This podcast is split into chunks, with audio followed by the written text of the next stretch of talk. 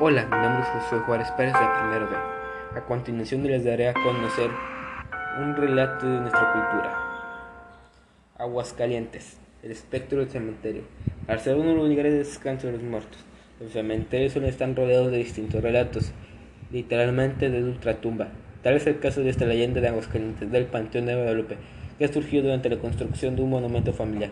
Don Jesús Infante fue el encargado de culminar aquella obra en un tiempo límite. Sin embargo, a un día de terminarlo, don Jesús pudo escuchar unos ruidos extraños y como pronto todo su cuerpo se paralizó y los pelos se le pusieron de punta.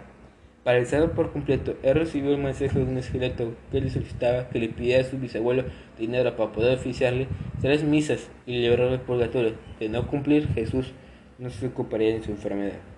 Jesús realizado hizo lo posible por seguir su trabajo y lo completó. No obstante, una extraña dolencia comenzó a quejarlo. Así que él sin remedio recordó las palabras del esqueleto y sintiendo muy cerca de la muerte logró cumplir la enmienda con la ayuda de un familiar, lo cual lo ayudó a recuperarse lentamente. En Jesús no sería único con un relato similar, vosotros también habrían de encontrarse con dicho espectro, aunque no todos logran sobrevivir para contarlo.